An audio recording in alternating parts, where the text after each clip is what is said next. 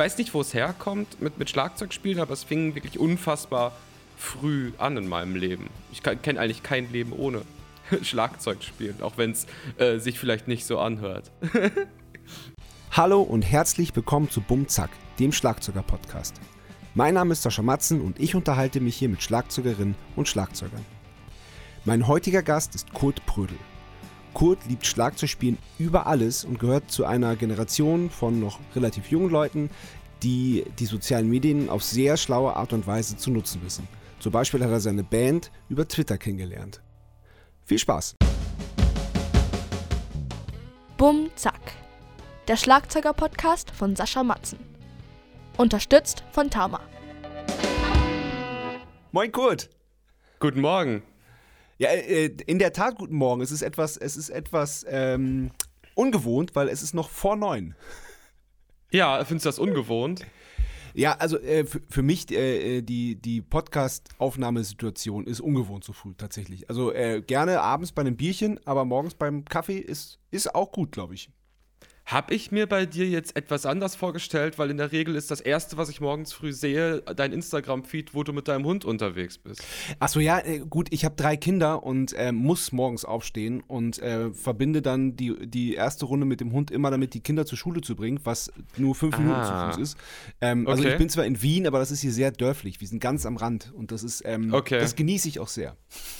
Okay, ja, ich, ich mag deinen Hund sehr. Ich verfolge das sehr, sehr gerne. Kannst du gern auch noch mehr Stories machen? Ah, okay. Da bist du lustigerweise nicht, nicht der Einzige, der das sagt. Ähm, ich ich werde mir Mühe geben. Ja, und er verdient doch auch mal ein eigenes Merch oder Vergleichbares, so langsam. Ich finde, okay. er qualifiziert sich sehr gut dafür. ich werde drüber nachdenken. Ja, sie ist auf jeden Fall super. Sie ist auf jeden Fall eine, eine mega Bereicherung. Und nicht nur mhm. ein, ein Corona-Hund. Ja, sehr gut. Ja. Kurt, ich bin etwas verwirrt, muss ich jetzt ganz ehrlich sagen, weil, ähm, ähm, also gute Verwirrung. Äh, rein, rein positiv gesehen, weil ähm, ich habe gelernt, ihr kommt nicht aus Krefeld. Das war das Erste. Das ist, das ist eine Lüge. Gebt ihr ganz offen und ehrlich zu. Ähm, ja. Dann stellt sich mir jetzt halt die Frage, was alles noch nicht stimmt. Ja, Puh, ich glaube, dass das mit Krefeld war schon, also jetzt von der Band des Screenshots schon die mhm. größte Lüge, wobei sie eigentlich auch nur eine halbe Lüge ist, weil unsere Bandgeschichte hat tatsächlich in einem Proberaum in Krefeld angefangen von Freunden, denen wir mitgenutzt haben und daher ist diese Zeile auch gekommen, aber wir haben dann halt in unserer ja, Geschichte gemerkt, dass eigentlich ist alles, was wir auch herstellen und alles, was die, die Menschen dann irgendwie dann von uns hören, das passiert eigentlich wirklich alles in Köln. Und ähm, dann war uns wichtig, dass wir auch im Kölner Stadtanzeiger das einfach offiziell mal klarstellen, haben den Stadtanzeiger auch von uns aus kontaktiert und gemeint, so, also wir wollen etwas klarstellen, also keiner hat nach dieser Klarstellung gefragt, interessiert, interessiert eigentlich halt niemanden. Wir sind eine Kölsche Rockband, beziehungsweise eine Kölner Rockband, sehr wichtig. Ja. Und ähm, dann meinten die, okay, klar, ja, wollen wir mal sprechen. Dann haben wir uns am Brauhaus im Kölner Dom getroffen und natürlich kam ein Fotograf auch mit und unser Wunsch war es, wir wollen das Beweisfoto. Und was ist das Beweisfoto? Kölner die Band des Screenshots vor dem Kölner Dom. So. Ja, klar, natürlich. Und da war so ein sehr lieber Fotograf bei, der so ziemlich abgebrüht meint, ja, so das klassische Domfoto, das macht er so zwei, dreimal die Woche. Also ein sehr klassisches Motiv. Geil. Ja, sehr gut. Aber ähm, was, was keine Lüge ist, ist, dass ihr euch auf Twitter kennengelernt habt mit der Band, oder? Jetzt mit den Screenshots. Genau, das, das stimmt. Das ist ziemlich genau so, wie es äh, in unserer Bandgeschichte erzählt wird. Also wir waren da quasi unter diesen Künstlernamen unterwegs, sind uns ja. begegnet. Ich habe irgendwo gesehen, da ist einer, der heißt Dax Werner und der hat mal in so einem Livestream, hat der mal Gitarre gespielt. Mhm. Und dann war da die Susi, die irgendwie wann mal getweetet hat, dass sie irgendwie Bass spielt. Und das war so ein Moment, wo ich dachte, okay, was passiert, wenn diese drei Leute, die sich gar nicht kennen, einfach in einem Proberaum treffen und schauen, was passiert. Das, ja, das war der Beginn Idee. davon. Voll gut, mega Idee. Und du hast es gerade schon gesagt, das sind eure Künstlernamen. Also ähm, ihr habt bewusst Künstlernamen gewählt, um, ähm, um anders auch agieren zu können auf Twitter und überhaupt im Internet, oder?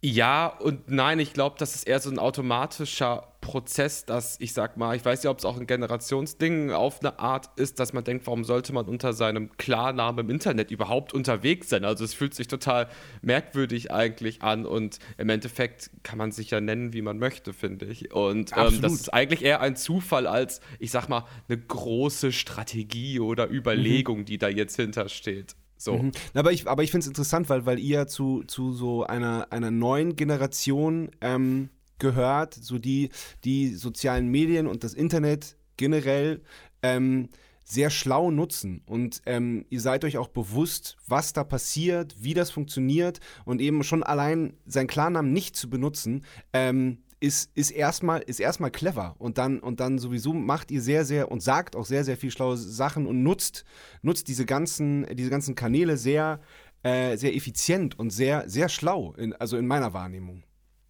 Ich glaube, es ist gar nicht so, dass man, ich sag mal, die Kanäle nutzt. Es ist eigentlich so, die, die Kunst, die man macht, die wird bedingt durch das, was im Internet passiert. Das ist quasi, mhm. es gibt gar keine Trennung in diesem Sinne so, jetzt ist die Musik im Proberaum gemacht und jetzt passiert, kommt die Musik über eine Upload-Funktion ins Internet. Es ist eigentlich so, dass der komplette Inhalt schon gründet an der Verbindung von dem echten Leben und dem digitalen Leben. Und diese Trennung, die, also bei uns jedenfalls ist der Zug abgefahren, die gibt es nicht mehr.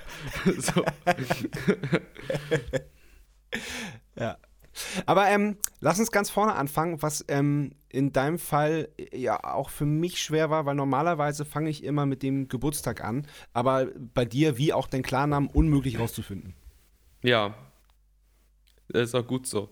Nein, es ist das nicht so spannend. Ich bin, ich bin, äh, mein Name ist Kurt Prödel und ich bin äh, um die 20 Jahre, Mitte 20 Jahre alt. Echt so jung? Ja. Cool. Ja. ähm, also ja. die 30 habe ich noch nicht, sage ich mal so. Okay, ja, okay. äh, na, es ist ja, ist ja auch im Prinzip gar nicht so wichtig, aber es ist halt nur für mich, ähm, ich habe mich gefragt, wie gehe ich in das Gespräch rein, weil das immer so mein, mein, mein Anfangs-, mein, mein Fixpunkt ich ist. Ich weiß, ich weiß. Ja. ähm, aber ähm, wo bist du denn geboren? Äh, ich komme aus Nordrhein-Westfalen, so viel, mhm. so viel sage ich mal, und ähm, lebe in Köln ja, lebe in Köln okay. und bin nicht, nicht weit weg von hier aufgewachsen. Okay, ja, cool. Und ähm, wann, wann, ging das los mit der, mit der Interesse für Musik? Also ähm, einmal natürlich Musik, Musik zu äh, wahrzunehmen und dann aber auch ähm, den Entschluss, selber, selber Musik machen zu wollen.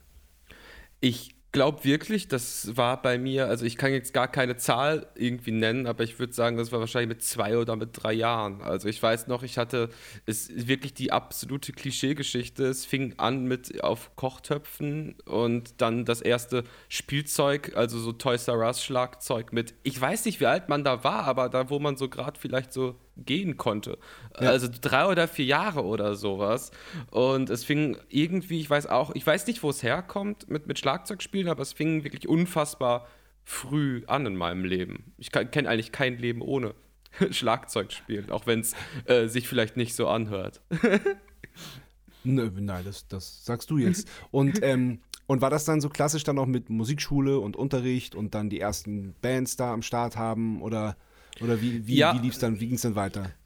Es war schon so, aber was damals für mich ein interessantes Thema war, war halt der Unterricht. Und zwar, mhm. ähm, ich habe mich immer in so einer komischen Polarität gefühlt. Um einen herum hatte man ja auch immer andere äh, Personen, also man muss sagen, Schlagzeuger, ausschließlich männlich, ähm, mhm. damals, die halt teilweise, ich sag mal, die klassische Musikausbildung gemacht haben. Die waren in der Musikschule, die war verhältnismäßig teuer, haben da erst irgendwie den Glocken, Glockenspielanfängerkurs mhm. Modul 5b gemacht, bis sie auf die Snare schlagen durften, drei Jahre lang. Dann quasi erstmal fünf Jahre Rudiments, Meditation und äh, äh, Jazz anfangen zu hören. Und ich ja. hingegen hatte aber immer so. Ähm, so Teenager, die mich unterrichtet hatten, die kamen aber für mich rüber, die waren vielleicht 13 Jahre alt oder so, die kamen für mich als sechsjährige Person rüber wie hochgradig erwachsene Leute. So, und mit denen habe ich halt einfach irgendwann das Programm gemacht, ähm, ja, wir spielen jetzt, wo du Bock drauf hast. Und das war etwas, wo ich mich aber immer ein bisschen doof gefühlt habe, weil ich einfach so technisch wie die anderen alle spielen konnten. Ich konnte das nicht, aber ich konnte mich auch nicht anlügen. Ich konnte mich dafür null begeistern. Ich war mal an der Musikschule für drei mhm. Wochen. Mhm. Meine Oma hat mich dann immer dahin gebracht. Und ähm, ich kann mich noch erinnern, dass das irgendwie einmal, immer als es ausgefallen ist, aus irgendwelchen Grund, weil ich glücklichste Mensch der Welt, weil ich es einfach, einfach nicht geil fand. Es hat mir einfach keinen Spaß gemacht. Und ich habe nach meiner kurzen Musikschulzeit auch aufgehört, mit Schlagzeug zu, Schlagzeug oh, zu spielen für ein halbes Jahr, weil ich einfach ja. dachte, hä, ich möchte irgendwie darauf rumprügeln und Spaß ja. haben und ich möchte doch jetzt, es ist für mich kein Sport oder Geschicklichkeitsinstrument, sage ich jetzt mal ja, so. Ja, ja. ja äh, wie, da, du wurdest dann da äh, äh, in deinen jungen Jahren quasi äh, mit, mit einem Notenständer und Noten vor die kleine Trommel gesetzt wahrscheinlich, so wie es so klassisch halt ist, oder wie? Naja, es war meine Eltern ähm, selber quasi kein großer Musik-Background, ja. äh, haben sich natürlich auch erkundigt, wie macht man das denn jetzt, wenn jemand Schlagzeug lernen möchte in einer Prä-Internet-Ära? Und da findet man halt die, ja, die üblichen Experten mit Kinnbart, die dir dann ähm, erklären, ja, also erstmal muss der Junge ja. erstmal die klassische äh, amerikanische Rudiment-Tradition durchgehen. Am besten geht er auch noch in, den, äh, in so eine Marching-Band irgendwo in Connecticut. Und dann nach fünf Jahren dann darf, dürfen wir den mal auf Schlagzeug setzen. Die haben auch sowas erzählt meinen Eltern mit so, ja, also der Junge ist jetzt so und so alt, der, es geht technisch gar nicht, dass der Schlagzeug spielt, weil der gar nicht ans Fußpedal kommt. Deswegen ist das gar nicht möglich. Also das ist, ja. äh, das sind diese ganzen Geschichten und ich habe mich immer sehr gefragt und ich habe die Leute bewundert, die diese, diesen Drill, nenne ich es mal, durchgemacht haben. Weil für mich war eine ja. Gefahr, dass ich das Instrument überhaupt weiterspiele. Ja, das, ähm, da, da, bist du leider nicht der Einzige. Also da, da, da habe ich jetzt auch schon mit ein paar Leuten gesprochen. Und dann gibt es auch das krasse andere Beispiel, wie ähm, zum Beispiel der Schlagzeuger von Van Holzen, der auch schon Gast war, der einfach mit, mit dreieinhalb äh, ans Schlagzeug gesetzt wurde. Der hat kaum mal nach Noten gespielt. Es war immer nach Gefühlen, immer ein Zusammenspielen, von Anfang an draufballern, wie er Bock hatte. Ja.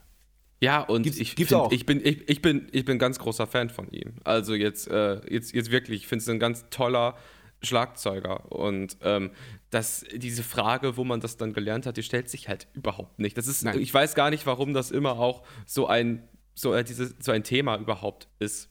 So, ich meine, worauf es ankommt, ist das, was man da hört. Und das ist jetzt bei von Holzen, was, was der da spielt, ist einfach komplett geil. So. Absolut. Absolut. Ja gebe ich dir, sind wir uns vollkommen einig. Ich habe ich hab auch ähm, mehr gelernt beim Zusammenspiel mit meinen Brüdern, weil wir schon immer halt zusammen Musik gemacht haben. Als, also klar, die Grundlagen und so, so ein paar technische Sachen natürlich auch in der Musikschule. Wir haben auch echt Glück gehabt mit unserem Lehrer. Das, das war schon alles ziemlich gut. Ähm, aber so dieses, dieses Zusammenspiel und das, worauf es in der Band ankommt, das habe ich halt einfach durchs Spielen gelernt. Mit meinen Brüdern. Ja, Voll. Oder auch in meinem Fall auch durch ja, andere Schlagzeuger, die ich, Schlagzeugerinnen, die ich bewundere und denke so, warum finde ich das so toll, wenn ich mir Mac White anschaue? So, ja. weil es einfach, es ist einfach so eine rohe Energie so dahinter, die man halt gar nicht auf seinem Notenblatt definieren kann, was das ist. Da gibt es keine Spezialzeichen oder so für. Ja. Das ist so, das, ich weiß doch, dann war ich damals auch mal in so einem Schlagzeugerforum und habe so einen Thread gelesen, wo so 85 Männer sich über Mac White aufregen und beschreiben, wie geil die White Stripes wären, wenn ein ausgebildeter Schlagzeuger das spielen würde. Als ich das oh, gelesen habe, habe ich das alles, ja, das habe ich, dann habe ich das einfach aufgehört, sowas zu lesen und dachte, nee, ey, damit kann ich mich jetzt wirklich nicht beschäftigen. So, aber da, das hat mich immer ja irgendwie sehr verunsichert und aber auch hochgradig irritiert. Ich weiß auch nicht, ob es bei Gitarre und Bass und so ähnliche wie nennt sich das, solche, solche Bubbles gibt von so Super-Experten, die sich die Welt da so erklären. Aber bei Schlagzeug habe ich das immer Natürlich als sehr das. heftig empfunden. Ja? Ja, bestimmt, ja. oder? Ja, auf jeden Fall. Auf jeden Fall gibt es das. Ja, ich habe aber ähm, das Gefühl, aber dazu, ich habe das Gefühl, dass Schlagzeug ab so einem gewissen Top-Level, wo Leute, also ein technisch so unfassbar komplexes Instru Instrument ist, so, dass es da auch noch mal so, was das, äh, das ich nenne es mal männliche Expertentum angeht, auch noch mal in, in fast andere Dimensionen als bei anderen Instrumenten geht, weil es wirklich technisch, was du mit deinen Händen machst, dazu physikalisch und alles eine gigantische Philosophie. Ja, gebe ich dir recht, aber das sind dann die, die es nicht können. Sondern die, die es beurteilen. Und die, die es können, so jemand wie, äh, wie ähm, Christine Neddens oder Annika Nilles oder Klaus Hessler, die wirklich mhm. zu den, zu mit den Top-Schlagzeugern der Welt gehören, das sind die entspanntesten und nettesten und äh, die sind überhaupt nicht so, sondern äh, auch ja. gerade Klaus Hessler mit seiner, mit seiner Molar-Technik, der da irgendwie der, der offizielle Typ ist, der, der, der das unterrichten und der sich so nennen darf, dass, dass er das perfekt beherrscht, der sagt so, ey, es, ein Schlagzeuger kann nicht schlecht sein, wenn das Feeling stimmt und wenn, wenn, wenn, wenn, wenn das rüberkommt und so. Und dann, dann ist die Technik scheißegal. Äh, klar, es kann immer verbessert werden, aber so. Und das sagt halt der Typ. Mhm. Ja, ich meine, wenn, keine Ahnung, es gibt, man kann irgendwie tausend Leute an ein Schlagzeug setzen und die können auf die Bassdrum drücken und bei, wenn Mac White das macht, bewegt sich der ganze Erdball. Also, was möchtest du für eine Technik üben, weißt du? Ja, genau. genau. Also, äh, wen interessiert's? Ja, genau, wen interessiert's? Hast du, äh, äh, auf Netflix gibt es so ein Programm, das heißt Stand Up for Drummers. Hast du das gesehen? Ich habe davon gehört, aber ich sag mal so, ich bin nicht der größte Stand-up-Fan. Ich hätte ein bisschen Angst, mir den Spaß am Instrument zu versauen. Ähm, Nein, meinst du, ich soll, mir das mal, soll ich mir das Unbedingt. mal reinziehen? Dann mache ich das, wenn du das sagst. Du, gut, dann, dann spoilere ich das Ende jetzt nicht, weil da sind, da sind dann vier, okay. vier Weltschlagzeuger und Schlagzeugerinnen, die sitzen dann am Schlagzeug und was der Typ die dann spielen lässt, ist das Allergeilste. Okay, okay. Also alles Stand-up for Drummers gucken, das ist echt gut. Aber äh, kommen wir nochmal zu Vorbildern. Du hast, äh, du hast Meg White gesagt, mit der ich mich gestern gerade lustigerweise ganz doll auseinandergesetzt habe und ich auch wieder gedacht habe, das ist, es gibt keine bessere Schlagzeugerin für die White Stripes. Ja, ja, es ist, ich, ich kann das überhaupt gar nicht in Worte fassen. Ich hatte noch mal so einen White Stripes Moment, als vor ein paar Monaten gab es irgendwie einen Mitschnitt, der rausgekommen ist von White Stripes, der aber schon 10, 15 Jahre alt war. Ähm, warte, ich muss das mal ganz kurz, ich google das mal kurz, weil das ist wirklich etwas, das war ein, ein Live-Mitschnitt und ich, ich habe den wirklich mit der Kinnlade offen mir angeguckt, weil es ist aus 2004 oder genau, The White Stripes bei YouTube, The White mhm. Stripes mhm. from the Basement. Official ja. Performance ja, ist aus 2005 und es ist halt, ja. ähm, ich, es, sieht aus, als wäre es auf analogem Film gedreht und nochmal richtig gut restauriert. Einfach unfassbare Auflösung aus dieser Indie-Ära 2005 und ich habe die White Stripes, die ich sonst nur aus, ich sag mal, vergrisselten Fernsehbildern kenne, nie so gut konserviert in 20 Minuten gesehen und ich war da und dachte, das ist soundmäßig, das ist visuell, das ist einfach so unglaublich und ich habe selten was Tolleres gesehen, was, ja, auch ja, was Musik generell angeht.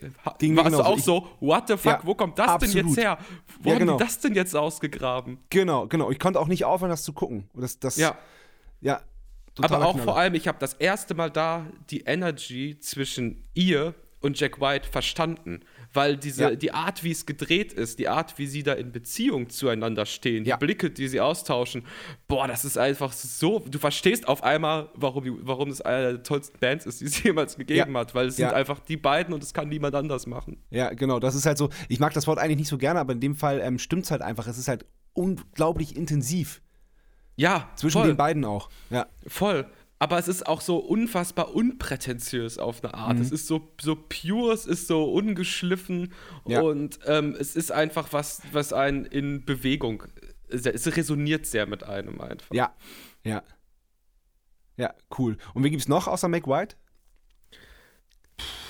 Also ich mag total noch Alan Wren von den Stone Roses. Mhm den mag ich mega, weil es einfach eher mit Stimme irgendwie viel macht und irgendwie Stone Roses generell für mich so eine Band ist, wo ich so dankbar bin, dass die irgendwie so ein Album gemacht haben und das ist so, so absolut, für mich ist das so ein bisschen, dass dieses eine Stone Roses Album wie das äh, äh, Chronik 2001 Album vom Dr. Dre. Das sind also, also Artists, die so ein Werk gemacht haben, was absolut zeitlos ist, was eine Benchmark für Sound, für Produktion, für Musik, meiner Meinung nach für ein Genre ist und einfach unerreicht bleiben wird. Einfach kann man nichts machen, ist da, kommt man nicht drum herum. So. Ja. Und ich bin tatsächlich, äh, ich weiß gar nicht, wie der, wie der so angesehen ist unter den Drummern. Ich bin ein riesiger Fan von Chris Dangerous von den White Stripes, weil er so unfassbar groß ist und so irgendwie so über seinem Schlagzeug so einen Meter drüber sitzt und so nach unten spielt. Und weil der einfach so, also das weiß der konditionell da irgendwie spielt bei so einem, äh, äh, sorry, The Hives, äh, sorry, bei ja, ich wollte gerade sagen, ja, ja, nee, sagen. Also Chris Dangerous von The Hives, ähm, ja. zwei, dreimal live gesehen und das ist ja auch so eine Energie Energie, Er ist der die die Killer, das spielt. absolut. Also ich frage mich wirklich konditionell auch, wie man das so macht. Also beeindruckend, zwei Meter großer Typ, der da einfach, das ist straight halt spielt, aber mich auch, Ja. es packt mich. Der muss einfach nur spielen. Die anderen müssen Ja, gar nicht voll. auf der Bühne sein und ich könnte mich nicht halten. So, aber weißt du, wie ich meine? Absolut, ja. Absolut. Es ist für Ähm, mich äh, diese, dieser Song äh, To Timing Touch and Broken Bones absolut Ja. unvorstellbar für mich, wie man das überhaupt spielen kann. So. ja, ja. Na, ich habe ich hab auch, schon, äh, hab auch schon öfters Blut kleben sehen an seinen weißen Sticks. Das ist, Ja, also der ja. Spielt, ja, ja, voll. Der spielt wirklich mit, Ja. mit, mit vollem Körpereinsatz. Finde ich, Ja. auch- finde ich auch extrem beeindruckend. Finde ich auch gut. Ja. Finde ich auch toll. Ähm, aber wie ging es denn weiter? Du hast dann mit sechs äh, Unterricht von 13-Jährigen bekommen. Das, das habe ich noch nicht gehört. Das finde ich ziemlich geil. Das finde ich ziemlich cool. Also das ist jetzt meine Erinnerung. Ich würde jetzt sagen, Ja. die, die waren nicht, die waren jedenfalls nicht volljährig und ich glaube, die hatten auch noch, die waren auch nicht älter als in der achten Klasse. Das ist jetzt Ja. so meine Erinnerung. Und es waren bestimmt auch keine Starschlagzeuger, aber das waren halt irgendwie Typen, die für mich damals in dem Alter völlig Vorbilder halt Ja. waren, wo ich halt dachte, oh, die spielen was und dann hat, als sie dann das so, so spielen an meinem, an meinem kleinen Schlagzeug, habe ich so ein Grinsen dann bekommen, weil ich dachte, geil, guck mal, das Ding habe ich da stehen und theoretisch hat er mir gerade bewiesen, dass das mit dem Ding auch geht und das fand ich Geil. mega motivierend einfach. Deswegen, ähm, ich habe mich da oft auch ein bisschen minderwertig gefühlt, nicht diese klassische äh, Hochprestige-Musikausbildung zu machen. Rückblickend, von heutigem Standpunkt aus betrachtet, bin ich absolut dankbar dafür, dass mich diese 13-, 14-Jährigen da auf den Weg gebracht haben. Äh, Es ist cool. Und, ähm, und wann hattest du die erste Band? Ich glaube, die erste Band, das war so in der siebten Klasse oder, wobei, ne, stimmt auch nicht. Ich habe eigentlich, nee, also ich hatte mein sehr, sehr guter Freund, ich nenne ihn einfach mal beim Namen, Kinan, ähm, der hat, wir waren riesige Nirvana-Fans und der hat in der Grundschule dann angefangen, auch E-Gitarre zu spielen und meine allererste dokumentierte Aufnahme ist ein, da haben wir einen alten Kassettenrekorder mit Mikrofon eingebaut genommen, auf einen Notenständer gestellt und wir haben vier Nirvana-Songs gecovert und er hat quasi, weil wir keine Mikrofonverstärkung hatten, einfach direkt close in diesen Kassettenrekorder reingebrüllt. Und ich glaube, das war in der zweiten oder dritten Klasse. Da haben wir Molly's Lips haben wir gespielt. Das hatte nur zwei Akkorde, das war machbar. Und dann haben wir noch irgendwelche Akkorde geklaut und einen eigenen Text drüber geschrieben. Ich glaube, das ist was, was wir gemacht haben. Und das war eigentlich die erste Band, würde ich sagen. Gibt's das Ziemlich- Tape noch? Das gibt es tatsächlich noch. Ich habe das Geil. auch digitalisiert. Ähm, das ist Geil. mir auch ein bisschen heilig, weil da Ja. fing es eigentlich an. Das war für mich auch ein großer Moment, dieser, dass man anfängt, diese Sachen aufzunehmen, weil ich Ja. ab dem Punkt sehr, sehr früh gecheckt habe, boah, ich will doch nicht einfach für mich da irgendwie spielen, ich möchte das irgendwie aufnehmen. Und dieses Gefühl, das eigene Spiel zu dokumentieren und Leuten Ja. dann zu zeigen, das war Ja. für mich etwas, was ab dem, also ziemlich früh, ab der zweiten Klasse, eigentlich Hand in Hand mit dem Schlagzeugspielen ging. Irgendwann hatte ich dann einen Minidisc-Player, Minidisc, komplett, komplett absurd, mit dem man aufnehmen konnte, hatte so eine Völlig- billige mit so einem kleinen PA. Mikro, ne? Mit so, Ja, ja. Nee, nee, mit so einem Line-In und dann hat man irgendwie über ganz komische AUX to Mini Klinke Adapter Dinger versucht über eine schlechte PA-Anlage und äh, Fame Mikrofone ein Signal da reinzukriegen und das war aber immer geil, weil es hat sich nur nur so hat es für mich auch Sinn gemacht, das zu machen. Ja, natürlich, na klar. Wir haben das auch alles durch. Wir hatten so einen kleinen roten Kassettenrekorder, der so geil komprimiert hat. Das hat immer, das hat immer automatisch so geil geklungen. Und dann Ja. hatten wir unsere ersten Mikros, das waren schwarze Schweine. Das war, ähm, wir, wir, wir sind ja groß geworden an der, an der Grenze zur ehemaligen DDR. Und dann ähm, sind wir in Musikladen ähm, in der ehemaligen DDR und die hatten so aus Ost-Rest-Beständen so, das waren, das waren so Stasi-Mikrofone, die halt aber, die halt, die halt unglaublich viel aufgenommen haben. Und das waren die, das waren die schwarzen Schweine. Das war so. das ist so- euer Nickname dafür oder ist das der Ja. offizielle Produktname? Soll ich das nee, jetzt das- googeln? Das war von dem Verkäufer, der, der hat die so genannt. Die haben es übernommen. Ja, voll geil. Hammer, hat halt das genommen, was halt da war. Ja, genau. Ja, und das war schon günstig. Und, hat irgendwie rückblickend denke ich mir. Ja, ich denke mir bei manchen Aufnahmen, die ich hier in meinem kleinen Archiv habe, die teilweise irgendwie 15 Jahre alt sind oder so, damals immer gedacht, oh, das klingt alles nie so gut wie irgendwas. Und heute frage ich mich, boah, wie hat man den Sound hinbekommen? Das ist so, so gibt es da ein Plugin für? Wie macht man das denn? Jetzt muss man das mal erstmal auf Tape noch ausspielen, dass das so richtig funktioniert. Ne? Aber diese alten Aufnahmen mit diesem Minidisc-Ding, denke ich mir, krass, wenn ich die heute hören würde, würde ich sagen so, wow, Matzen sind richtig mutig in der Produktion gerade gewesen, mal wieder so einen Ansatz zu wählen. So, das ist einfach geil, Voll. wie die Sachen auch altern. Manche Sachen altern überraschend gut, die man so gemacht Ja. hat. Ja, stimmt. stimmt. Ähm, komm, wir kommen zur ersten Kategorie. Entweder oder. Entweder oder. Bier oder Wein? Saisonabhängig. Ja, ich, ich hätte dich jetzt als klassischen Biertrinker eingestuft. Ja, ich bin ähm, im, im, Winter bin ich auf jeden Fall Biertrinker, im Sommer bin ich auch oft Weintrinker und im Schlagzeugkontext bin ich aber ähm, eher ein Weintrinker. Ach, wirklich? Ja, Bier macht mir den Magen so, so, so schwer. Dann fühlt sich alles, da fühlt man, fühle ich mich immer so, so wie so ein Schwein abschussbereit auf meinem Sessel da und mit Wein, Weißweinschorle fühle ich mich ein bisschen agiler. Okay, Aber ist eher was Psychisches, glaube ich. Ja, okay. Einsame Insel oder Innenstadt? Einsame Insel. Döner oder veganer Falafel-Sandwich? Döner. Can't help me. Okay.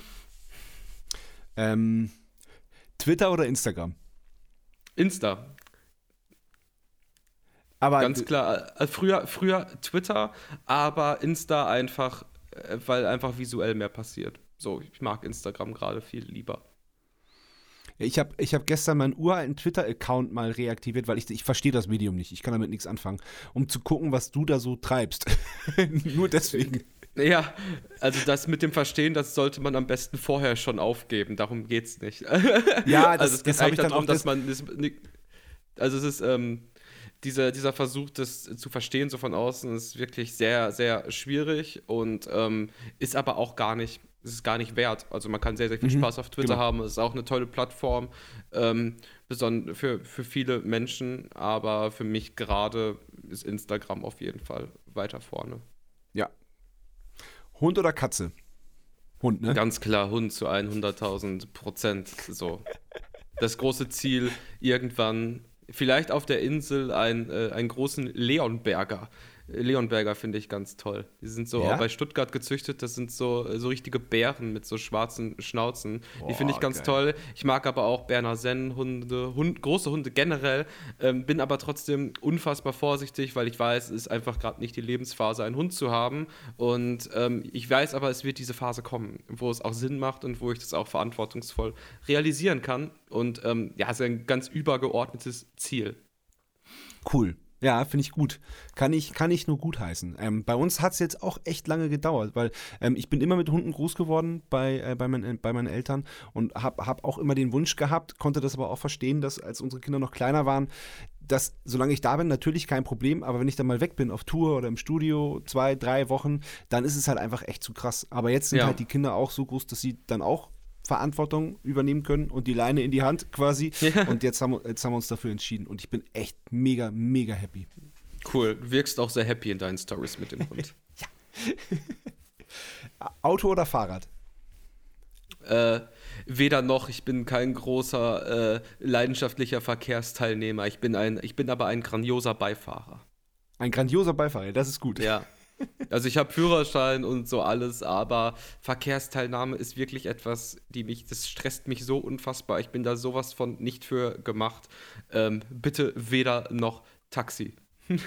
und, und, und, das legt sich ja auch nicht mit dem, mit dem Gestresstsein, so weil, weil man kennt das ja so, wenn man, wenn man, äh, oder als ich das erste Mal in Wien gefahren bin und gesehen habe, dass die Straßenbahn auf der Straße fährt, ich bin, ich bin, ich bin fast ausgerastet innerlich. Ich, ich, äh, ich konnte das nicht fassen ich weiß nicht, also vielleicht, ich muss in eine Lebenssituation kommen, wo der Leidensdruck so groß ist, dass ich wirklich fahren muss, weil es anders nicht geht. Das ist, glaube ich, die einzige Therapie, die ich da ja. haben kann. Aber der, okay. der, Punkt wird kommen, wo ich hinter Steuer muss. Äh, und dann, dann schauen wir mal. Okay. Pizza oder Nudeln? Pizza. Machst du auch so selber, richtig? Jetzt, ja, ich mache, äh, das Einzige, was ich gut kochen kann, ist Pasta. und ich, äh, Pizza äh, habe ich eine Zeit lang auch selber gemacht, aber ähm, nee, mache ich eigentlich nicht so wirklich äh, selber, bin aber großer äh, Pizza-Fan, auch verschiedener Genres, sei es napolitanisch, sizilianisch, aber auch amerikanisch. Ähm, äh, da bin ich sehr, sehr offen. Die Ärzte oder die Toten Hosen? Und da bin ich jetzt echt gespannt. Puh.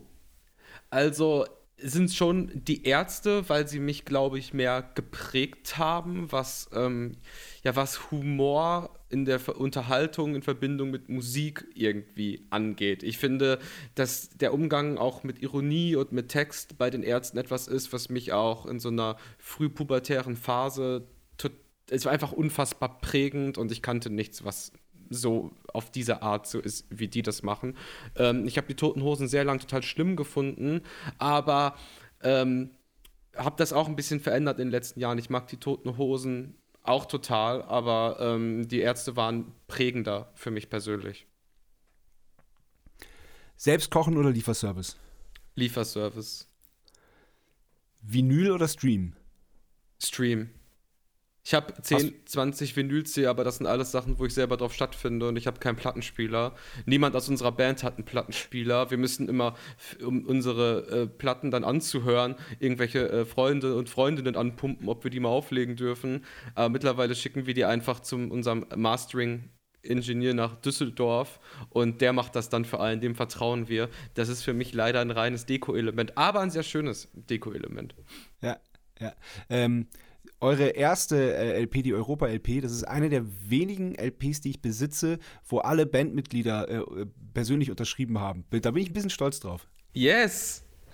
das ist auch gut. Auf äh, Vinyls kann man besser was draufschreiben. Das stimmt, Platz. Ja, das stimmt, ja. Und sie sehen stimmt. besser also, aus, wenn man sie in Fernsehshows in die Kamera hält. Absolut, ja, das stimmt. Und das stimmt. ist eine Vinyl nachhaltiger als eine CD? Wahrscheinlich schon, oder?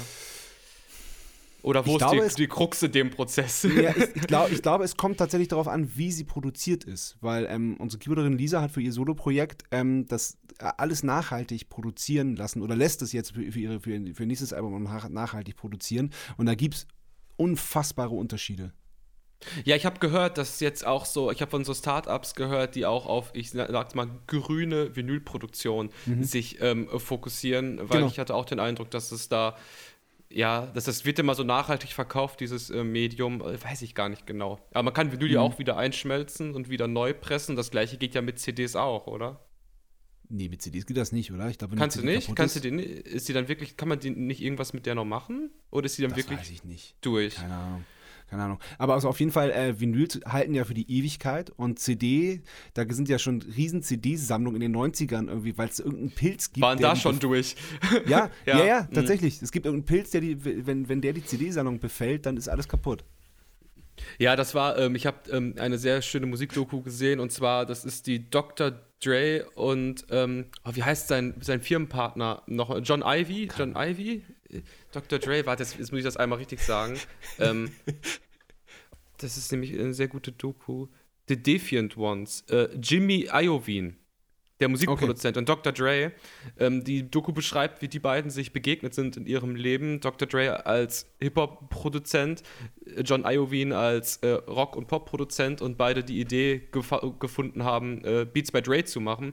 Und in dieser Doku gibt es diesen schönen Satz von seiner Plattenfirma, die meinten, die lukrativste Zeit für uns war einfach die, wo die Menschen nicht gecheckt haben, dass die Herstellung einer CD halt einfach ein Bruchteil der einer Vinyl kostet und sie die gleichen Preise nehmen. Das war die Golden Era. Das war das Krass. war die geile Zeit. Krass. Wahnsinn, ja. Wahnsinn. Lustig. Ähm, Meer oder Berge? Meer. Aber auch Berge. Meer, wenn ich an den Bergen bin und Berge, wenn ich am Meer bin. Oder Berge am Meer, die Antwort fand ich auch geil. Berge am Meer. Ja, das ist dann so diese, diese Passage, also diese Kombilösung. So, ja, ja, kein genau. Sportwagen, genau. kein, äh, kein SUV, Kombi. Ja. Das, das ist dann nicht geil, das ist dann, das ist nee. dann ein Kompromiss. ja, stimmt. Wandern in stimmt. den Bergen, rumliegen am Meer. Ja, ja, ja. ja. Okay, dann hast du deine, deine ersten kleinen Bands gehabt, mit dem Kassettenrekorder aufgenommen, beziehungsweise dann ähm, mit, mit, mit Minidisc aufgenommen. Ähm, ähm, und wie ging es dann weiter? Dann gab es immer mal wieder Bands, die man probiert hat, die aber eigentlich nie was zu erzählen hatten, außer das Musikmachen war des Musikmachens wegen. Und eigentlich ging es nur um so einen theoretischen Gedanken, wie man jetzt Musik machen würde und wie das anklingen könnte, welche Bands da Einflüsse haben und so. Diese typischen Sachen, die, glaube ich, jeder, der mehrere Jahre Musik macht, durchmacht. Das war diese große Ära, die Periode von, dass alles nur um irgendwelche Referenzen geht. Alles nur um irgendwelche Vergleiche, alles nur um bla, bla, bla. Da sind dann Bands, die meistens ähm, an dem Punkt, wo man mal was aufnimmt und veröffentlichen möchte, wo man sich mal committen muss und entscheiden muss, mal rauszugehen. Das ist meistens so der Knackpunkt, wo diese Projekte scheitern, in meiner Erfahrung jedenfalls ja. nach. Da, wo ja. es ernst wird, wo dieses ganze Diskutieren über den Gitarrensound, der Queens of the Stone Age und die, die bla, wo das alles nicht mehr zählt, wo man es selber halt machen muss, dann wird es meistens kritisch. Mhm. Meiner mhm, Erfahrung verstehe. nach. Kann bei allen ja. anderen total anders sein, aber das waren die Knackpunkte. Ähm, du hast dann, ich kriege das zeitlich nicht ganz zusammen, aber es, du hast so, so Hörbücher geschrieben? Genau, ich habe äh, quasi unter meinem Künstlernamen verschiedene Hörbücher geschrieben. Ich habe, glaube ich, 20, 30 Musikvideos für Rapper gedreht. Ich habe eigentlich alle möglichen künstlerischen Sachen ausprobiert, mehr oder weniger erfolgreich. Ich habe ein Hypnoseprogramm mal äh, gemacht und als CD rausgebracht, Kassetten Echt? als Hörbücher rausgebracht. Ja, es heißt Internet Detox. Ist so, ein, ist so eine 30-Minuten-Meditation. Äh, ich fand Meditation so mega interessant und dachte, weißt du was, ich schreibe jetzt einfach eine eigene und veröffentliche die. Ist halt schnell gemacht und mal gucken, was passiert. Also solche Experimente fand ich immer ähm, spannend, die auch die bewegen sich eher an so einer musikalischen Schnittstelle. Es ist ja keine reine Musik, es ist irgendwie so, so Unterhaltung, aber vor allem erstmal total mystisch und verwirrend, was das jetzt soll. Ja. Das mag ja. ich aber total. Ja. Ja, und das, das mit den Musikvideos hat, hat mich auch überrascht. Wo du, wobei ich, dann dachte ich kurz so, warte mal, ist das, ist das jetzt der Kurt Prödel? wo, wo, ja. ich, wo ich so kurz so dachte, so, ey, krass, wie, wie, äh, auf wie vielen Kanälen du unterwegs bist und, äh, und, und so, so ähm, was das auch für, für künstlerische äh, Unterschiede sind bei dir. Das, das, das finde ich erstaunlich. Ja, also mit den Videos muss man sagen, fing es eigentlich an. Das war eigentlich mhm. das erste, was ich, glaube ich, 2014 unter dem Künstlernamen gemacht habe. Mhm. Halt für, ähm, für deutsche Rapper. Und ähm, ich mochte bei denen halt immer mit denen zu arbeiten, dass die ähnlich wie ich total auch impulsiv und spontan veranlagt sind. Das komplette mhm. Gegenteil von diesem ganzen Nachdenken und überlegen. So, ich habe teilweise in der Zeit, wo ich mit meiner damaligen Band im Proberaum über Queens of the Stone Age diskutiert habe, in äh, vier Stunden lang, in der Zeit habe ich zwei Musikvideos gedreht und äh, äh, fertig geschnitten. Ist kein Scherz. und das einfach habe ich gemerkt, boah, das gefällt mir viel lieber in dem Moment, in dem Moment der Inspiration, so kitschig das klingt, einfach umzusetzen und keiner hindert einen zu veröffentlichen, gucken, was passiert so. Und ähm, das habe ich sehr in diesen Musikvideos künstlerisch gefunden und die Arbeit mit allen Rappern, sei es mit Juicy Gay, sei es mit Moneyboy, äh, mit Haiti, ähm, das war halt einfach immer toll, spontan, intuitiv und das mag ich. Ja, ich, ich finde die auch super. Also die Videos, die ich mir angeguckt habe, fand, fand ich ähm, fand ich total erfrischend, weil die halt genau das, äh, äh genau das ausdrücken, was, was du gerade, was du gerade gesagt hast. So. Und die haben halt, die haben halt so einen ganz eigenen Stil, so ja, offensichtlich, offensichtlich dein Stil, der aber äh, der mega gut passt zu der Musik, die man hört. Und so trotzdem denkt man so irgendwie so geil, so, so der, aus dem Blickwinkel habe ich das noch gar nicht gesehen, was da gemacht wird. Mhm. Ja, das war aber halt auch eine gewisse Zeit, wo so eine Ästhetik halt auch irgendwie gut funktioniert hat. Ich finde mhm. zum Beispiel heute würde ich solche, solche collagenhaften Videos eigentlich auch nicht mehr machen, weil es so ein bisschen over ist und weil diese Art von, ich sag mal, Collage, mit der ich viel arbeite, jetzt auf Plattformen wie TikTok und so, das sind eingebaute Filter. So, das habe ich ja. damals halt, damals halt, das klingt auch schon so mega boomermäßig, aber das habe ich, äh, das habe ich so, ja, analog dann gebastelt und irgendwelche alten Found-Footage-Sachen auf Kassette Kassette überspielt und wieder zurück mit dem Material als solches gearbeitet, ohne mhm. eine, also quasi, diese Videos sind alle im Schnitt, im Edit entstanden. Da habe ich mir nichts ja. ausgedacht zu. Es ist rein impulsive Arbeit. Und dann ja. ist das Dogma immer gewesen, exportieren und ganz, ganz wichtig, nach dem Exportieren Projekt löschen. So, weil sonst wird es ja nicht fertig. Also die Projekte sind alle gelöscht, es existiert alles nicht mehr. Ach, und geil. dann habe ich den Rappern, hier ist das Video, Projekt ist weg, das kannst du gerne haben, das kannst du veröffentlichen oder nicht, aber das ja. ist es. So. Und ähm, das ist so ein Dogma Gut. irgendwie ja. gewesen. Fertig machen, ja. Projekt löschen, ganz, ganz wichtig. Stark. Wann hast du dein letztes Video gedreht? Ähm, ich habe eins geschnitten dieses Jahr wieder für Juicy Gay, nach drei Jahren mal wieder, auch mhm. in so einer collagenhaften Stil. Das war total toll, das mal ähm, wieder zu machen. Aber selber gedreht ist, glaube ich, echt schon zwei, drei Jahre her oder mhm. so. Irgendwann äh, kamen dann die Screenshots halt und ähm, da ist meine Zeit in diese, in diese Band halt gegangen, wo ich natürlich auch in der Erstellung der Videos dann wiederum sehr ja, involviert bin. Also ich habe dann die meisten Screenshots-Videos geschnitten, nicht, nicht selber gedreht, aber halt die Edits dafür ähm, ja. gemacht und so. Ich glaube eigentlich fast alle. Ja, wenn ich cool. Ja. Also ich war bei allen beteiligt, ja. Ja, gut. Gut, gut. Ja, äh, kommen wir zu den, zu den Screenshots. Also ähm, du warst dann, hast dann Videos gemacht, hast, äh, hast Hörbücher gemacht und dich einfach ausprobiert mit, mit, mit lauter Sachen. Du hast auch eine, eine Homepage mit einem digitalen Hund. Ah ja, stimmt. Ich hatte mal eine Webserie, ja. Ähm, die hieß Kurt ihm sein Hund und da kommen wir zum Hundethema. Fuck, das hätte ja. ich vorhin erzählen sollen als Übergang. ähm, da habe ich halt mir vorgestellt, wie wäre das, wenn ich einen Hund habe und dann habe ich hab aber ja keinen und da habe ich gedacht, ja. ich animiere einfach einen Hund und stelle mir das halt vor, wie das ist. Ähm, sind vielleicht relativ unnachvollziehbare Geschichten in diesen 20, 30 Sekunden Clips, aber das war halt auch ein Experiment, wo ich dachte, ich habe Bock drauf, das zu machen und ich habe aber nie die Motivation gehabt, künstlerisch was zu machen, was ich dann nicht auch teile auf eine Art, egal ob es gut oder schlecht ist. Also die Motivation ist für mich das Teilen von dem, was ich mache und ähm, egal ob es scheitert oder ob es gut ankommt. Und so. ähm, wie ist es dann, wenn du das dann teilst? Ist es dann für dich so wie, äh, du haust es jetzt raus, egal wie die Leute das finden? Oder bist du dann einer, der sich, der sich jeden Kommentar und jede Reaktion darauf äh, äh reinzieht? Genau. Also meiner Erfahrung nach reicht es, wenn man die ersten zehn Minuten guckt, was passiert, dann hat man da fünf oder zehn Kommentare und das ist in 99,9% der Fälle schon das Abbild. Das kann man hochskalieren. Das mhm. kann man eigentlich mal 100 oder mal 1000 rechnen und dann weiß man ungefähr, wie, wie das Ganze ankommt. Also es lohnt sich eigentlich nicht, das länger zu verfolgen, weil meistens kommt nach fünf Minuten nichts Neues mehr. Ja. Finde ich okay. cool, verwirrt mich, lustig und was wird es dann vielleicht so bleiben. So, jedenfalls meiner Erfahrung nach. Also, okay. wobei das sagt sich rückblickend immer so leicht, je nachdem, wie wichtig einem eine Sache ist, desto intensiver schaut man natürlich auch, wie die Reaktionen sind. Und auch wenn Sachen halt schlecht oder scheiße gefunden werden, kann ich da auch halt voll mit leben und man zieht halt oft auch wiederum was Neues raus, weil dieses Feedback lässt sich ja nicht simulieren. Das hast du ja nur, wenn du es wirklich teilst und echtes Feedback hast. Da kannst du noch so lange den Bildschirm anstarren oder dir deine Demos anhören und überlegen, wie es wäre. Das echte Feedback so, das, das kannst du nicht simulieren. Du meinst, du kennst das. Du hast einen Song, habt die irgendwie aufgenommen, Ewigkeiten da rumgemacht und dann sitzt du im gleichen Raum mit einer fremden Person und musst das Ding abspielen und auf einmal merkst du nach zwei Sekunden, was nicht stimmt. So, mhm. das weißt du aber mhm. erst, wenn diese Person neben dir sitzt. Kann ja. man nicht testen, kann man, gibt es keinen Trick für.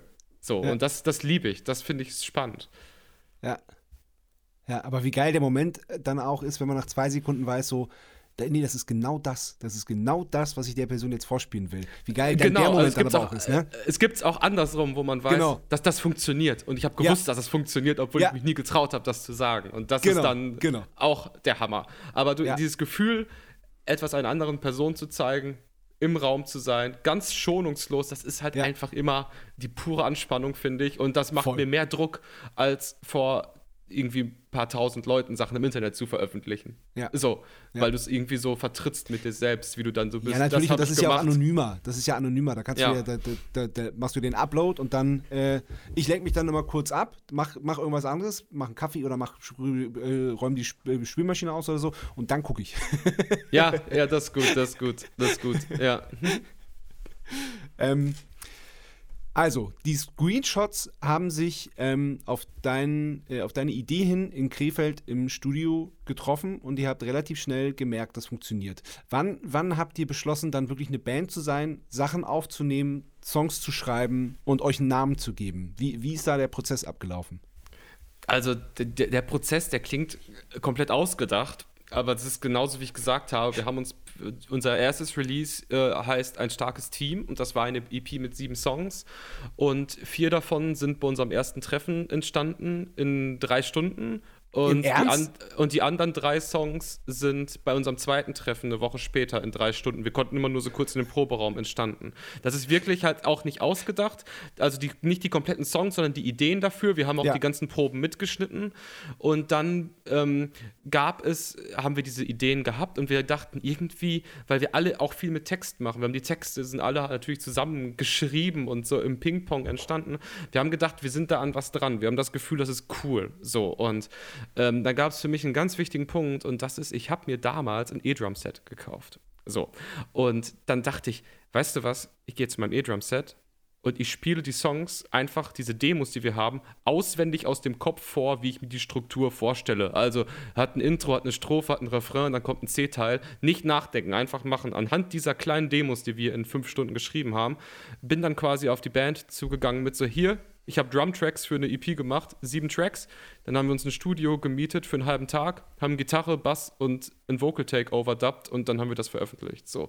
Also die ganze Arbeitszeit von dem ersten Release, vom Kennenlernen als Mensch bis hin zur, wir haben eine EP hochgeladen, ist ungefähr so lange wie die Diskussion in meinen alten Bands über den Gitarrensound von Queens of the Stone Age.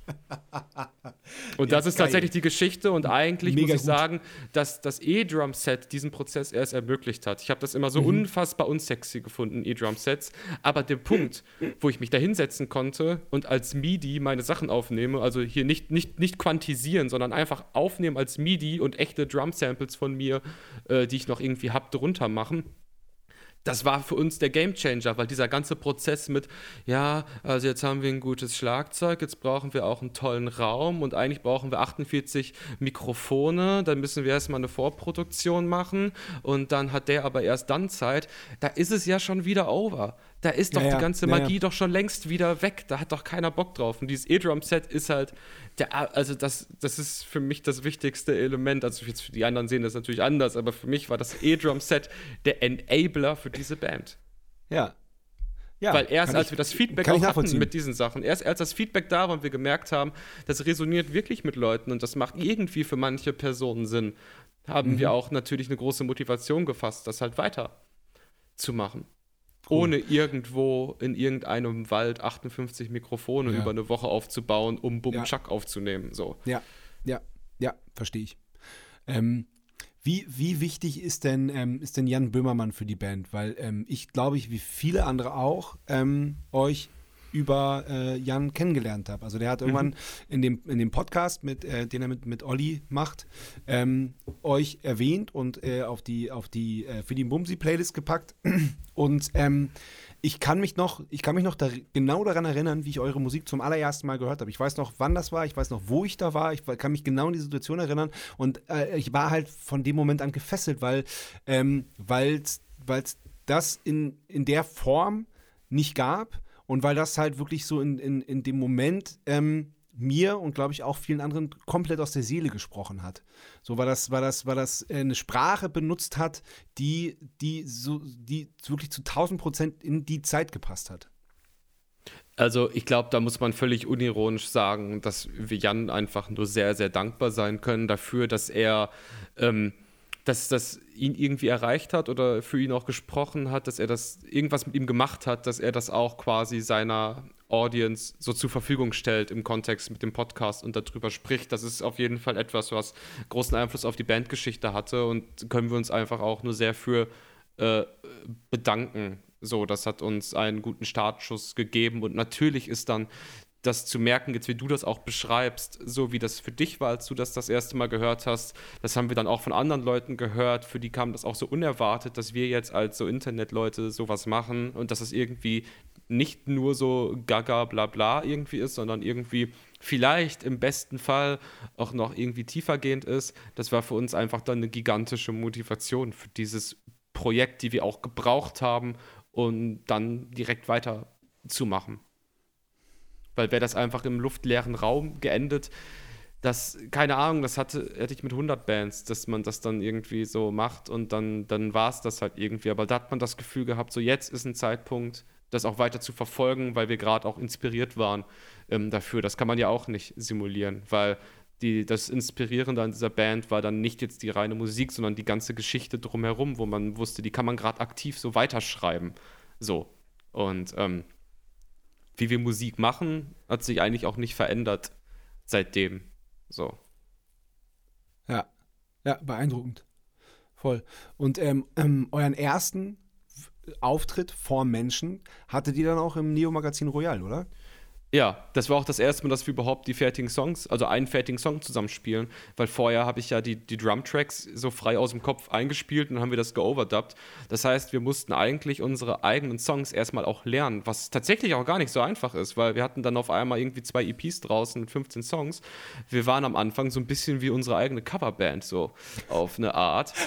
ähm, hatte auch seinen Charme, aber ähm, ja, wir, wir waren so sehr verhältnismäßig früh dann Aufmerksamkeit ohne irgendeine Live-Erfahrung als mit dieser Band und mussten das natürlich dann auch aufholen. Also dann war der Neo-Magazin-Auftritt, der aber ja noch so anonym war, ohne dass man uns gesehen hat. Und ja, ähm, ja ich muss mal ganz kurz hier. Na, warte, ich muss mal ganz kurz was ausstellen. Ich bin in zwei ja. Sekunden wieder da. Ja. Also ja, der erste Auftritt war der Neo-Magazin. Auftritt, ja. wenn man es so nennen kann. Aber halt, es war kein echter Auftritt so gesehen, weil es ja im Fernsehstudio unter sehr kontrollierten Bedingungen ist. Also, wenn du da halt, ein, dann machst du halt dann zwei, drei Takes und dann ist es schon irgendwie ertragbar. Aber unser erstes richtiges Konzert war dann im Goldenen Pudel in Hamburg vor, ich weiß nicht, so viele Leute, wie halt in den Goldenen Pudel reinpassen. Ich glaube 105, je nachdem, so. Und ähm, das war dann nochmal was anderes. Das war eigentlich das erste richtige Konzert. Okay. Okay, und wie, und wie, wie, wie war das für, für dich, dann äh, quasi die, die, eigenen die eigenen Stücke dann erstmal als Band zu lernen und dann auch äh, auf einem Konzert vorzutragen?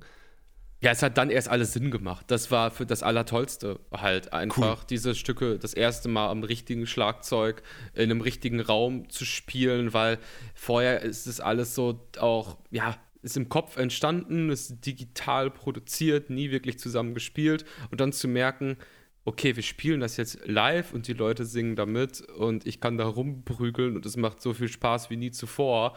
Ähm, erst dann hat das alles Sinn gemacht und das ist auch, ja, das ist das Größte für uns, live zu spielen. Wir sehen uns da schon so als, als Live-Band auch so. Ja, das äh, kann, ich, kann ich bestätigen. Ich war ja in, in Wien, das war ja ähm, wie für viele hast du ja auch mir, geschrieben, ähm, das letzte Konzert vom Lockdown. Und ähm, das war auch wirklich eins der, der ähm, ja, ich glaube, ich übertreibe nicht, wenn ich sage, eins meiner schönsten Konzerterlebnisse der letzten Jahre, weil das einfach, weil das einfach so diese, diese Energie dann sich wirklich halt auch ähm, die ist da, die ist da so frei geworden. So, und das, das, was auf der Platte halt so, äh, so angekündigt wird und versprochen wird, das wird halt live noch überboten. So, so habe ich es wahrgenommen. Ja, das ist auch, finde ich, das Geheimnis von, ähm, von guten Alben, dass die so ein bisschen auch ähm, also dass man ein bisschen Luft nach oben lässt. Weißt du, es wird ja viel, also äh, in den Nullerjahren, also ganz ehrlich, als ich diese ganzen Indie-Sachen, auch White Straps mir reingezogen habe und so, ja. ich fand die Alben immer toll, aber ich habe immer auf YouTube geguckt, gibt es irgendwelche verwackelten Handyaufnahmen, weil ich es immer noch geiler live fand. Aber jetzt wird ja sehr viel produziert, was eigentlich total live getrackt ist, auch total live klingt und dann eins zu mhm. eins live auch so ist. Also unsere Sachen sind auf Platte schon ein bisschen geglätteter und ein bisschen mhm. cleaner und so. Mhm. Und live, wir sind alle wirklich keine Virtuosen, aber quasi es setzt sich trotzdem noch was zwischen den Instrumenten frei live, empfinde ich jedenfalls so. Also ich habe Spaß. Ich habe Spaß. Keine Ahnung, wie ja. es den anderen geht. Ich finde es cool. Ja. So. Nee, und das, das merkt man euch auf jeden Fall an. und das steht im Vordergrund. Das ist halt nicht einfach nur so ein, wir spielen unsere Songs vor, sondern ja, dadurch, dass wir uns auch so wenig sehen und wenn wir uns dann sehen, sehen wir uns, wenn wir live spielen, ist auch immer eine, eine große Freude dabei, das endlich wieder zusammen zu, zu machen. Cool. Ich glaube ich glaub auch, dass, dass, dass dieses Live-Feeling bei vielen Bands auch das Problem ist, dass sie glauben, dass äh, das Live so, so perfekt hinzumachen wie auf Platte und dann halt auch ganz tief in die Trickkiste greifen. Und dann, es gibt, ich habe wirklich Bands live gesehen, wo ich wirklich mir sicher war, dass 80 Prozent von dem, was man da hört, nicht auf der Bühne passiert, sondern das ist halt mhm. halt nur das ist halt nur so ein, so ein, dass man halt so, dass dieser Live-Moment vorgegaukelt wird, aber im Grunde genommen ist es eine durchprogrammierte, vorher produzierte Show. Und da, mhm. also erstmal erst fühle ich, finde ich, das ist das ein bisschen Verarschung. Und mhm. dann, äh, und dann kann da ja dieses, dieses, dieses, dieses Live-Gefühl und dieser Live-Moment gar nicht, gar nicht aufkommen. Ja, ich finde halt, es gibt bestimmt Musik, wo das auch total Sinn macht. Und Ja. wo das auch anders gar nicht geht und wo das auch die Qualität davon ist. Aber Ja. mir selber entzieht sich so ein bisschen die Vorstellung, wo das einem selber Spaß machen kann, weil es ist Ja, so total genau. weit weg von mir selber. Also wenn ich jetzt anfangen würde, so ein, ich meine, wir machen da irgendwie so ein, äh, so ein Pop- Punk, Punkrock-Mix an Musik, wenn ich jetzt anfangen würde, damit In-Ears und Metronom und irgendwelchen Einspielern zu spielen, da kann ich auch eine Runde Counter-Strike zu Hause spielen, weißt du? Das macht mir doch keinen Spaß. Ich möchte doch irgendwie, dass spontan was passiert. Ich möchte doch, dass man sich später die Aufnahmen anguckt und denkt, hm, ist schon irgendwie 30 BPM schneller als auf Platte gerade. Ist doch Ja, geil. Ist doch, ja. macht doch Spaß. So. Ja, voll. So, Voll. also dieses und dieses vorhersehbar und geplante, das ich weiß nicht, das wird mich, das macht mir keine Freude und ich glaube uns allen Gott sei Dank nicht. Und ich sag mal, die Konzerte, die dann irgendwie, ich sag mal, handwerklich, musikalisch eher ein bisschen fragwürdig waren von uns, sind meistens auch nicht die schlechtesten. Also, ähm, dann, die Leute sollen irgendwie Spaß dabei haben, sich das, das reinzuziehen und das besticht ganz bestimmt nicht durch irgendeine technische Raffinesse. In unserem Fall. Ja, naja, per Perfektion ist dann ja dann oft auch, äh, kann, kann dann ja auch langweilig werden schnell. Ja, total.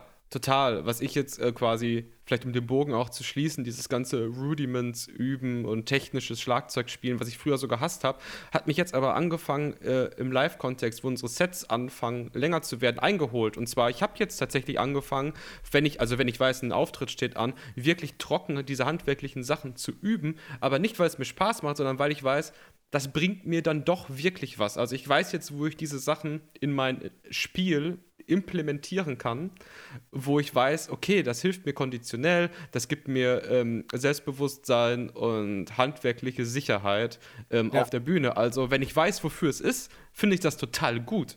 So.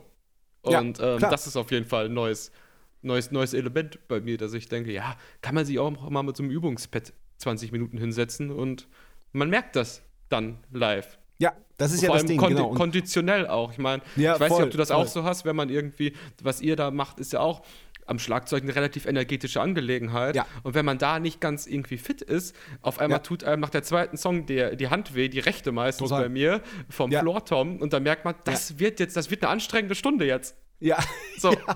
allerdings.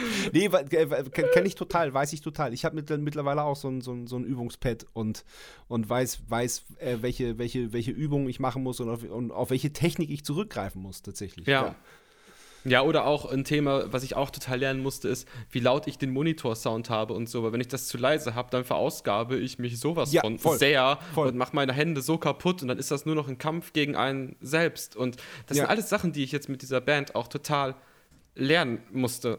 So, Ja, früher cool. wollte ich irgendwie ein, ein total tolles, äh, buntes Schlagzeug haben. Jetzt will ich einfach nur verlässliche Hardware und einen sicheren Stuhl. Weißt du, was ich meine? Das Ja, hat sich ja, alles total, total. verändert. So, mir ist alles total egal. Ich will einfach nur Total. nicht, nicht umfallen beim Spiel. ja kenne ich. Sehr gut. Sehr gut. Ähm, kommen wir zur nächsten Kategorie. Sebastian Matzen hat eine Frage. Sebastian Matzen hat eine Frage. Moin, moin, lieber Kurt. Hier kommt meine Frage. Die ist vielleicht ein bisschen klischeehaft, aber egal. Liebe Grüße, kannst du bestellen. Jetzt direkt. An wen? Äh, liebe Grüße an, an meine Band des Screenshots, ganz klar. Das ist schön. Weil wir sehen uns nicht so viel zur Zeit, wir haben es erstmal wieder gespielt und wie alle anderen Bands warten wir darauf, dass es irgendwie gute Nachrichten gibt, an die man selber schon gar nicht mehr glaubt. Und ähm, trotzdem versuchen wir den Restoptimismus zu wahren, dass es vielleicht nächstes Jahr wieder, wieder losgehen kann. Deswegen viele Grüße an Susi und viele Grüße an Dax. Oh, das ist, das ist süß. Das ist, das ist, das ist schön. Und ich finde auch irgendwie, dass das ein schönes Schlusswort ist. Oder? Vielen Dank, lieber Kurt. Danke dir. Danke für die Hat großen Einladung. Spaß gemacht. Ja, Ich bin großer Fan deines Podcasts und auch an, von all deinen äh, Gästen und Schlagzeugern und Schlagzeugerinnen und äh, wünsche dir viel Erfolg, wie es mit diesem Podcast weitergeht, bis du mit jedem Schlagzeuger und jeder Schlagzeugerin der Welt gesprochen hast. ja da- das, das ist das Ziel. Das ist das Vielen Ziel. Dank. Ja, danke bald. dir. Ciao. Ciao. Das war Bum Zack. Bis zum nächsten Mal.